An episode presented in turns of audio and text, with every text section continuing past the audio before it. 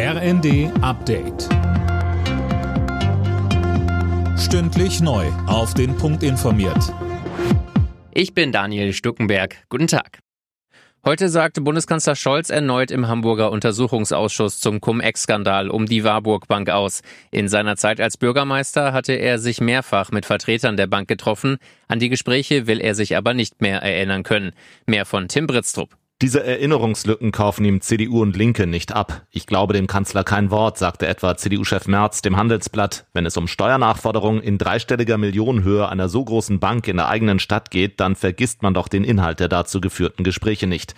Auch linken Politiker Fabio De Masi ist skeptisch. Er sagte in der Info, Scholz habe sich frühzeitig auf die Strategie festgelegt, alles abzustreiten und nur immer das zuzugeben, was ihm Journalisten unter die Nase halten.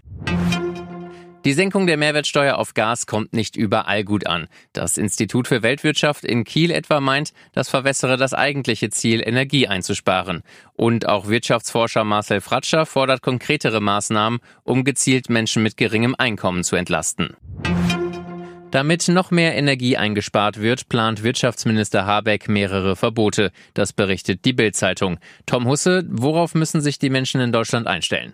Naja, zumindest die mit einem privaten Pool sollen den in Zukunft nicht mehr mit Strom oder Gas beheizen dürfen. Für Hotels oder Schwimmbäder gilt das nicht. Außerdem sollen in öffentlichen Gebäuden Eingangsräume und Flure nicht mehr beheizt werden.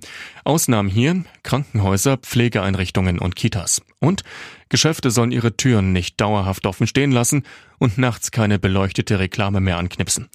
Die entsprechende Verordnung soll erst mal ein halbes Jahr gelten.